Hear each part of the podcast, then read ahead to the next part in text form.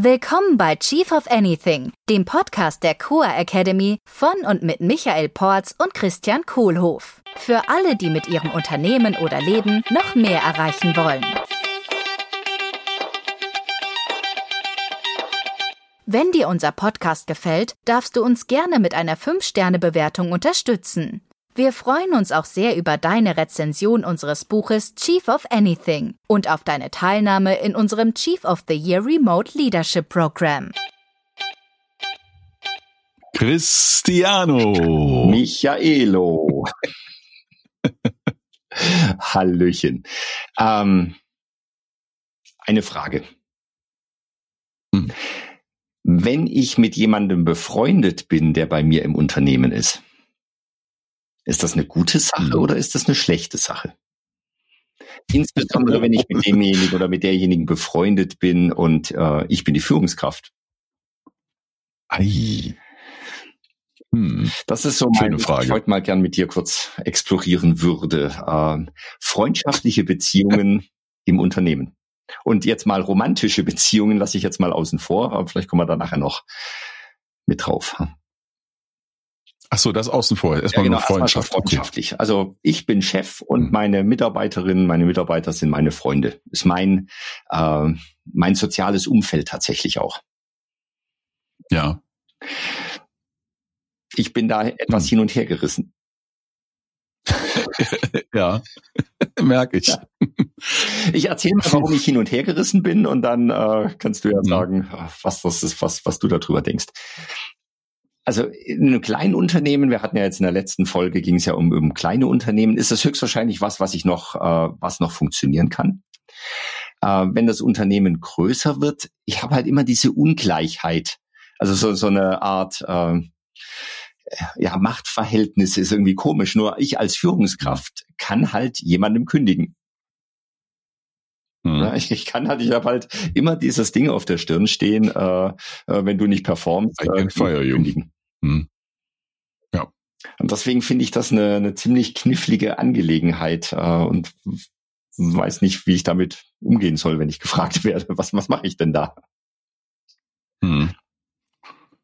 Wollen wir ein paar Erfahrungen austauschen dazu? Sehr gerne, ja. Gucken, was das denn führt. Ja, sehr gerne. Also, wenn ich das dann mal so Revue passieren lasse, es gibt frühere Chefs oder Chefinnen, ähm, mit denen ich ein sehr freundschaftliches Verhältnis äh, hatte, als wir zusammengearbeitet haben. Äh, und für mich war das immer so, dass mir das lieb war, wenn das freundschaftlich ist, aber nicht wirklich jetzt enge Freunde sind. Mhm. Das passte für mich irgendwie nie. Und ich, ich respektiere auch, dass andere das anders sehen. Ja, also ich kann das jetzt nur für mich teilen. Äh, und genauso war es auch für mich Leute, die ich in diversen Teams hatte und wo ich dann die Führungskraft war, dass ich mich auch sehr gerne sehr freundschaftlich äh, mit allen äh, halte, verhalte und da auch irgendwo eine Grenze sehe. Ähm, und das hat sich teilweise dann geändert und wurden dann äh, tiefere Freundschaften, wenn das Arbeitsverhältnis nicht mehr so bestand. Also ich, Jahre später, man sieht mhm. sich wieder und dann ist die Freundschaft immer noch da. Äh, dann ist es auch nur die Freundschaft und dann ist einfach kein, kein Verhältnis mehr da, auch kein Machtverhältnis. Und ich glaube, so ein wesentlicher Punkt für mich darin ist das Wort Interessenskonflikt. Mhm. Ja, da also in, in der Arbeit und auch im Leben möglichst frei zu sein von Interessenskonflikten weil wenn ich gleichzeitig eine Beziehung zu jemandem habe, die geprägt ist von der Zusammenarbeit und von der Erreichung von Zielen bei der Arbeit, äh, und dann halt auch von bestimmten Verhaltensweisen uns untereinander, die damit zu tun haben, mhm. dann kann das teilweise ähm, widersprüchlich sein zu einer freundschaftlichen Beziehung, die einem anderen Zweck dient, nämlich Freundschaft, mhm. nicht Arbeit. Ähm, ich finde es total toll, wenn, wenn Leute das äh, mit der Freundschaft so hinkriegen. Und ich sehe auch ein paar Fälle, wo das funktioniert. Und das ist dann oft geprägt von großer Reife und von großer Transparenz. Mhm. Und von einer großen, von einem großen Bewusstsein, diese Transparenz für alle anderen herzustellen. Weil das ist ja so, kann so der blinde Fleck sein. Vielleicht verstehen wir uns untereinander sehr gut. Nur was wir das dann für andere ist im Team und was die daraus mitnehmen und wie die ihre Verhaltensweisen dann vielleicht unvorteilhaft für die Beziehungen in der Firma oder außerhalb der Firma anpassen, das ist, äh, das kann relativ komplex sein. Mhm. Also ja, ich, ich sehe es so als freundschaftlich, ja, sehr gerne. Enge Freunde, ja, kann mal passieren, aber ich bin nicht scharf drauf. Mhm. Ja, spannend. Also es deckt sich so mit, mit meinen Erfahrungen, so auch die Art und Weise, wie ich darüber nachdenke. Äh, ich bin halt als Führungskraft, auch als Unternehmer, ich bin ja dem Unternehmen verpflichtet. Ja, und ich, ich glaube, mhm. freundschaftlich, das funktioniert halt dann gut, wenn es alles gut läuft gerade. Ja, mhm. ich, äh, ich, ich hätte halt persönlich den Horror, wenn ich jetzt dann plötzlich als Führungskraft, vielleicht auch als angestellte Führungskraft, dann plötzlich jemanden kündigen muss, will, darf. Ja.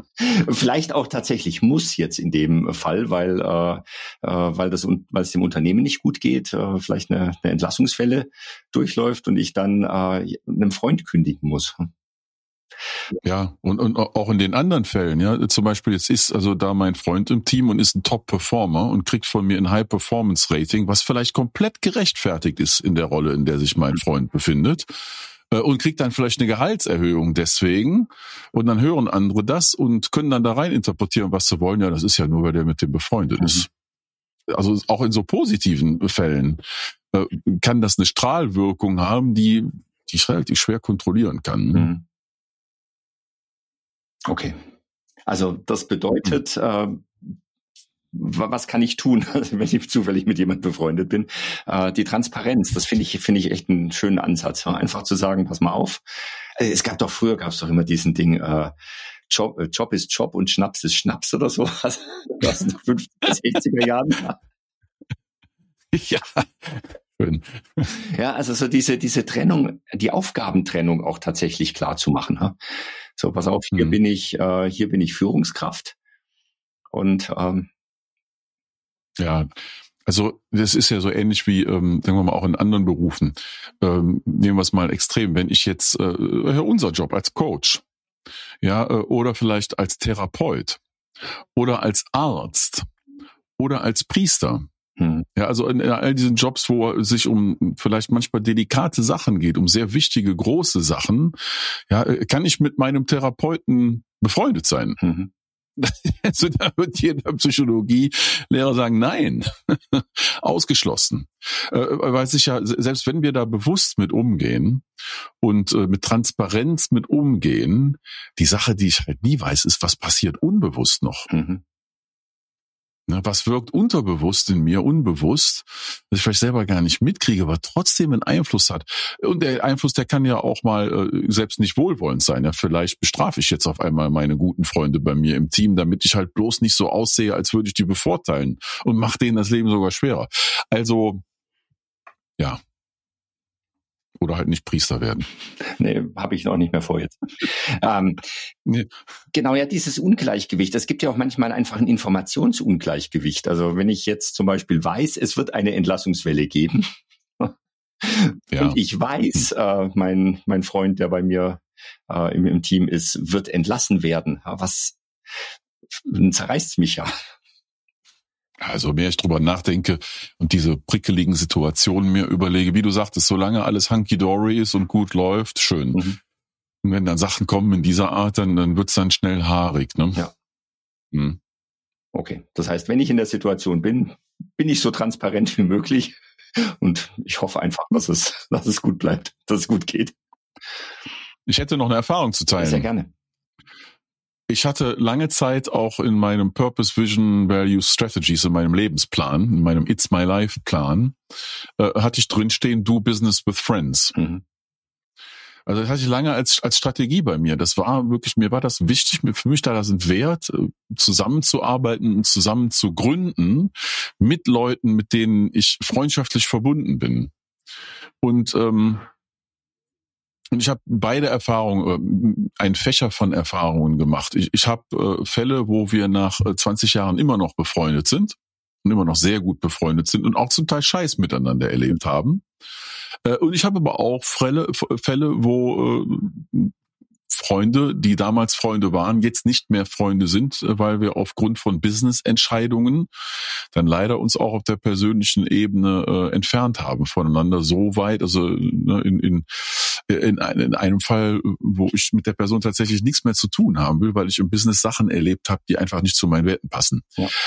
Jetzt stelle ich mir die Frage, gut, ne, wäre das nicht passiert, die Schmerzen wären geringer, weil ich hätte dann zumindest keinen Freund verloren, sondern nur einen Businesspartner. Mhm. Gut. Also das ist eine Erfahrung, die ich teilen kann. Und sollen wir über das Thema Romantik dann auch noch schnell sprechen oder machen wir in der nächsten Episode? Äh, oder lieber, oder lieber nachher? Und, und dann lass uns noch kurz über die Romantik sprechen. genau. Also wir zwei, wir sind ja auch, also wir, wir verstehen uns sehr gut, wir sind, würde sagen, freundschaftlich verbunden.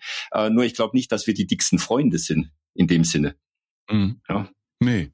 Ja, also wir sind sehr freundschaftlich okay. miteinander. Ich, ich, mag das total ja. gern. Wir können freundschaftlich über Sachen sprechen. Äh, und wir haben tatsächlich so diesen Punkt, bei, bei uns steht Business schon im Vordergrund, würde ich sagen. Ja, Ne, und, und wir haben eine große Entfernung, wir können auch nicht mal eben rübergehen.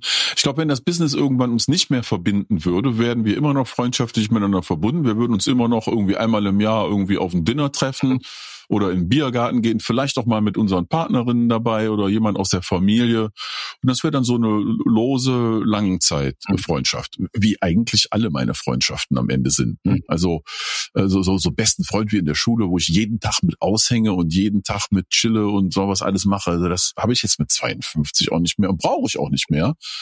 Und ich schätze gerade diese langfristigen freundschaftlichen Beziehungen immer mehr. Ja. Cool. Ähm, Full Disclosure, äh, wir haben keine romantische Beziehung. Dann lass uns doch noch mal kurz über die romantische Beziehung in der, im Business sprechen. Na Gott sei Dank. Also ganz ehrlich. Hm. Hast du da Erfahrung? Leider ja. Okay. Magst du die teilen? Gerne. Ähm, haben wir auch, glaube ich, schon mal im Buch drüber gesprochen in einer vorigen Episode. Ne? Also ich bin ja insgesamt äh, jetzt das dritte Mal verheiratet äh, und bin, bin sehr glücklich. Äh, Patricia und ich sind nach zehn Jahren immer noch beisammen und irgendwann habe ich dann rausgefunden, wer die richtige für mich ist, um eine Familie mitzuhaben ja, oder zu wem ich auch gut passe. So, und mir ist es passiert vor vielen Jahren, als ich da in Katar war, da äh, habe ich dann halt angebändelt mit einer Kollegin. Mhm. So, die Kollegin war nicht bei mir im Team. Äh, ähm, da gab es noch mehr Komplikationen. Ja, also die war aus dem Land, andere Kulturkreise, andere Religionen und so weiter, Altersunterschied. Also es war so, ne, ich, ich bin ja Mismatcher. Ich mag ja große Unterschiede gerne. Ne? Mhm. So, und dann, ähm, dann sind wir dann äh, in eine romantische Beziehung äh, gelangt. Und dann habe ich mir aber relativ schnell überlegt, weil ich mir des Interessenskonfliktes schon sehr bewusst war, wie stelle ich jetzt Transparenz her? Bin zu meinem damaligen äh, Chef gegangen, ne, Graham, Gott hab ihn selig, und äh, ähm, habe ihm das gesagt, du, ich habe eine gute Nachricht und eine schlechte Nachricht. Äh, äh die gute Nachricht ist, äh, ich habe mich in jemanden verliebt. Und ich dachte ja damals, ich würde in Katar niemals jemanden kennenlernen. Ne? Und äh, die schlechte, ja, und er sagte, okay, was ist die schlechte Nachricht? Ja, ist äh, auch in der Firma der mich an, zuckte mal und meinte, na ja, muss jetzt nicht unbedingt eine schlechte Nachricht sein, kommt drauf an, wie du damit umgehst. Da waren wir dann direkt beim Thema Transparenz und so. Mhm. So, und dann bin ich da sehr offen mit umgegangen. Ich weiß noch, als ich das meinem Team mitgeteilt habe, denen sind die Augen aus dem Kopf gefallen und die Ohren abgefallen. Ja, ähm, das war so eine un, eigentlich eine unwahrscheinliche Konstellation, wir zwei beiden. ähm, und dann ist das sogar relativ schnell so ernst geworden, dass wir dann auch geheiratet haben. Ja, es ist äh, meine zweite Ex-Frau, von der ich hier spreche. Ähm, und äh, ähm, ja, es wurde dann dadurch leider auch nicht leichter. Und dann kam halt so eine Sache, so ein Schicksalsschlag irgendwie. Dann gab es eine Reorganisation und das Team, in dem sie drin war, das kam dann in meine Abteilung. Mhm. Und auf einmal hatte ich sie dann doch bei mir im Team. Also es war vorher schon nicht leicht äh, aber manageable und auf einmal kam eine Reorganisation, äh, die deswegen nicht durchzuführen war auch nicht wirklich eine Option. Ist ja auch ein Quatsch dann wegen sowas, was Größeres nicht zu unternehmen in der Firma. Ne, aber da wieder Interessenskonflikt. So, und dann kam dann das Team, in dem sie drin war, zu mir. Sie reportete nicht direkt an mich, wenigstens das. Äh, und wir mussten halt einige Spagate machen, um damit auf eine Weise, Art und Weise umzugehen, dass das für alle in der Firma tolerabel war und auch mit unserem Wertesystem äh, zusammenpasste. Ne? Also ich war dann in ihrem Performance Review nicht drin, in der Performance Bewertung. Das musste dann alles so arrangiert werden, dass das jemand anders übernahm. Das hat dann auch wieder unter Umständen nachteilhafte oder einflussnehmende äh, äh, Funktion auf ihre Karriere und auf ihr Weiterkommen. Also in allem in allem. Heute muss ich sagen, ich kann die äh, Amerikaner sehr gut verstehen mit dem etwas derben Spruch Never fuck your office. Mhm. Ja klar, weil wenn ich das jetzt betrachten würde als dein Vorgesetzter, dann habe ich ja plötzlich äh, Reibungsverluste im Team, weil, weil da die ganze ja. Zeit denkt ihr halt drüber nach, was kann ich machen, was kann ich nicht machen. Äh, eigentlich äh, geht es darum, einen Job zu tun. Hm. Ja, und ne, wo, Menschen sind, da menschelt's. Also äh, gerade da, wir waren dann mit 400 Leuten. Das war jetzt nicht die einzige Beziehung, die sich da ergeben hat. Ne? Und alle kamen aus dem Ausland, alle waren oder viele waren Expats die auch Anschluss suchten und jeder, der als Single kam, das war natürlich naheliegend, dass sowas passieren konnte. Das ist dann für die Kultur wichtig, wie damit umzugehen ist. Und also das lief dann so zwei, zwei Jahre fast oder anderthalb und irgendwann habe ich dann das Unternehmen verlassen äh, und dann war ich froh, dass ich das Thema auch nicht mehr hatte. Ne? Also es hat sich mit der Zeit dann erledigt ich würde auch sagen, es ist nicht auszuschließen, dass das vorkommen kann. Und Reibungsverluste ist ein tolles Wort. Es bedeutet Effort. Auf einmal müssen sich Leute Gedanken machen, wie sie das Ganze managen, arrangieren, wem sage ich was, wie ist die Kommunikation. Und eigentlich würden wir ja diese Zeit und diesen Effort äh, lieber investieren in das äh, Wachstum und den Erfolg der Firma. Ja, das kann ich teilen. Super. I would not do it again. Klasse. Vielen Dank dafür, Michael. Hm, Sehr hilfreich. Gerne. Und ich glaube, dass das Ober Oberwort, was ich jetzt so raushöre, ist Transparenz. Also wenn es passiert, hm. Transparenz und hm. Lieber nicht. Hm. ja. Vielen Dank dafür. Bleib sauber. Tschüss. Danke. Das war der Chief of Anything Podcast der Core Academy mit Christian Kohlhoff und Michael Porz. Willst du auch als wahrer Leader deine Ziele mit mehr Leichtigkeit erreichen und ein Team aufbauen, das einfach funktioniert? Wir laden dich herzlich ein, in unsere nächste Live-Leadership-Session hineinzuschnuppern. Bewirb dich jetzt unter coa.academy slash dabei sein.